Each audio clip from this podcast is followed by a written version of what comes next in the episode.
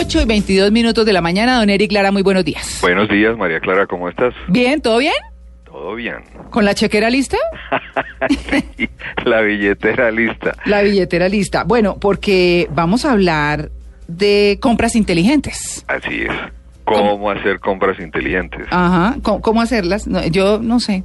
¿Cómo hacer compras Pues mira, María inteligentes? Clara, es que todo el mundo, personas, empresas, se la pasan comprando todos los días. Esa es una actividad a la que le dedicamos buena parte de nuestro tiempo.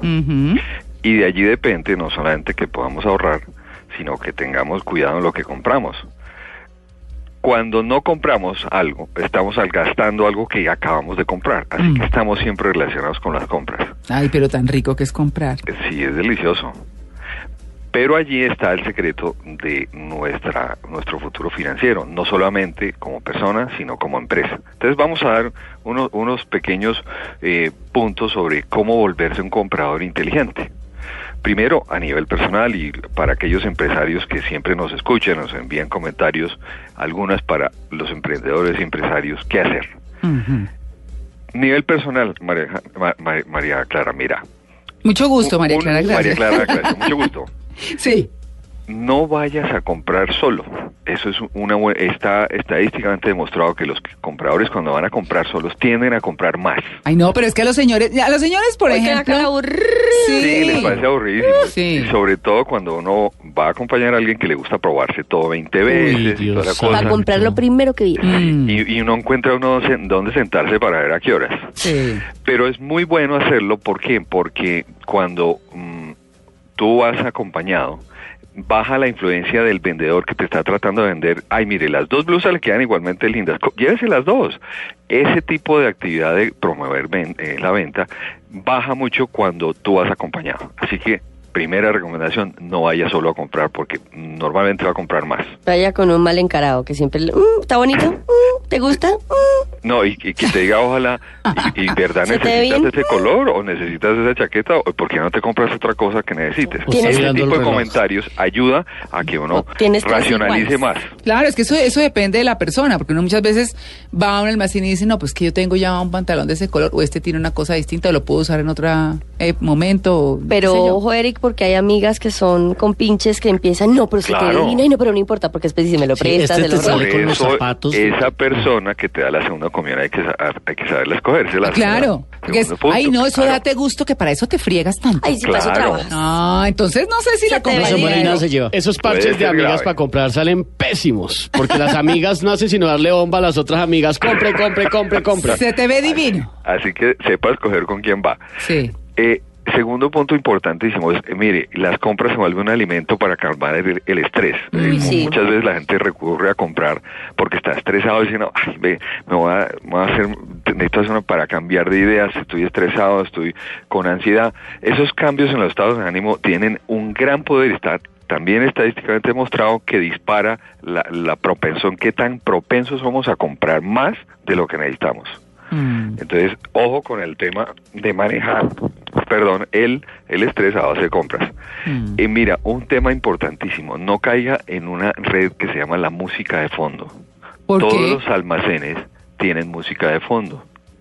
¿Sí has notado? Y, y electrónica que lo pone uno como emoción, como Así chin, es, mira, chin, chin, ese, chin. es, es más, la profesión de mm, DJ para almacenes existe, es muy, Claro. muy bien remunerada. ¿Por qué? Porque eh, de tiempo atrás se ha venido estudiando cuál es el comportamiento del comprador cuando hay música de fondo, el nivel de la música, el tiempo de la música, el tono, y se ha demostrado que se puede llegar hasta aumentar la compra en un 20% de lo que está en el almacén si la música se escoge adecuadamente. Mm. Entonces, cuando es música muy suave, que te da un relax y todo, hay más facilidad de que compres. Así que, ojo con ese tipo de música. Lo- Los muchachos cuando van a almacenes de ropa, ¿qué Mm. música les ponen? Sí, esa música electrónica. Claro. Se dejan capturar en pie y se sienten como en una fiesta. Y la fiesta Sí, es la fiesta de las uno. compras.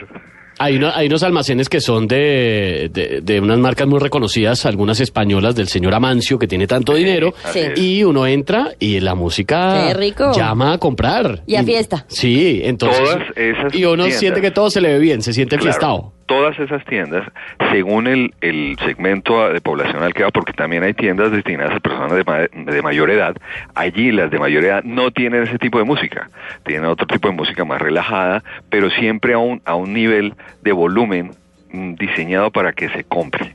Así que ojo con eso, que no caiga en la red de la música. En las grandes superficies también tienen música, ¿no? En los Sí. almacenes de cuando uno va por el mercado hay música también especial y diseñada para eso. Así es, así que... La luz, que la no sea música, música todo. para tus oídos la compra. Sí, sí. Bueno, eh, claro, siempre es bueno cuando salgas de compras mm, dejar las tarjetas de crédito en casa. Pero, ¿y entonces para qué compra uno? llevar el, el- lo que vas a comprar y no tanto dinero entre el bolsillo porque eso hace que podamos gastar más fácilmente, ¿no? Ah, Mm. eh, Una clásica que hemos hablado algunas veces, mire, antes de pensar en, en comprar, haga la lista, lleve la lista, eso lo, lo, lo, lo canaliza que no compre más de ello. Si le gusta, o sea, dice uno, "Yo- de pronto me puedo antojar de algo, bueno, deje un, un dinero que usted antes ha dicho, mire, me voy a gastar tanto dinero en, en algún antojo, listo, pero ya por lo menos sabe que se va a gastar hasta ahí. Y eso es bueno haciendo mercado, Eric, porque lleva uno tres salsas de tomate y no la pasta que necesitaba. Claro, mire, apegarse a la lista es fundamental. Así que la lista nos da un concepto claro mental. Eh, eh, esa, esa es muy importante. Eh, mm, el tema de la compra por ofertas es una de las formas menos inteligentes de comprar. Muchos han sido engañados por ofertas por correo electrónico, las famosas TV ofertas. Uy, Eh, son más las devoluciones y hacer una devolución de un producto de TV oferta es todo un problema. Tiene Mm. que ir a tal sitio, tiene que traer tal cosa, así que ojo con, con eso. Hay una lista más larga, María Clara, mm, lo vamos a subir a- a- por Twitter, arroba libre deuda. Sí. Eh, para empresarios te va a dar unos, unos tipsitos interesantes. Muy Eh, rápidos, sí. Muy rápidos. Eh, las compras de, de caja menor.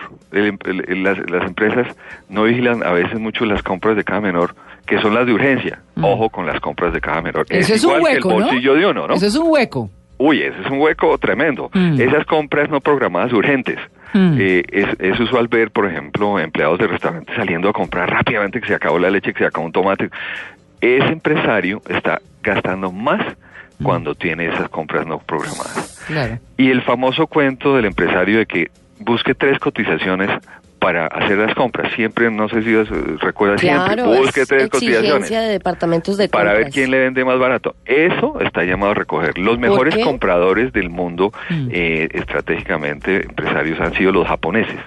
Ellos hacen alianzas con un solo proveedor para buscar reducir costos y trabajan colaborativamente con el proveedor y hasta con el proveedor del proveedor para reducir costos. Pero además los ponen en los mismos estándares de calidad. Claro. Y si no los tienen, les suben la categoría, los, mejoran. ayudan, exacto, los Sí. ayudan a mejorar su Mm. calidad y Mm. todos ganan. Entonces el tema de todos ganan. En nuestras culturas eh, latinas son más llevadas al tema confrontativo. Mm. Usted bájeme el descuento ¿ve? y cuando el precio es bajo, no espere mucho.